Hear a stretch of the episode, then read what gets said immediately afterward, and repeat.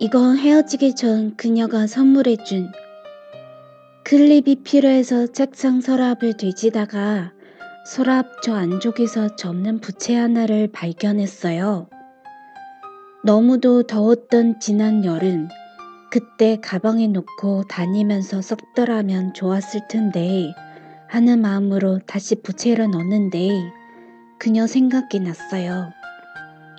그녀가 선물해준 부채였어요. 그러고 보니 작년 여름 그 부채를 선물 받고 얼마 지나지 않아 헤어진 게 기억났어요. 부채를 다시 책상 서랍에 넣을까 아니면 쓰레기통에 넣을까 고민하는 사이 난 이미 부채를 감싸고 있는 비닐을 뜯고 있었어요.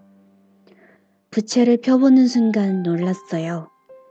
부채를 펴는 순간 그녀가 정성스레 글씨를 써놓은 게 보였어였죠. 난 그제야 겨우 그 글씨들을 읽어 내려갔어요.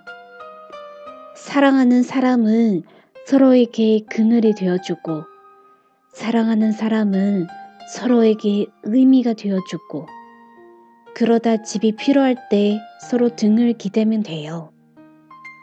글쓰기를 좋아하는 그녀가 직접 쓴 글 같았어요. 괜히 조금 슬퍼지대요.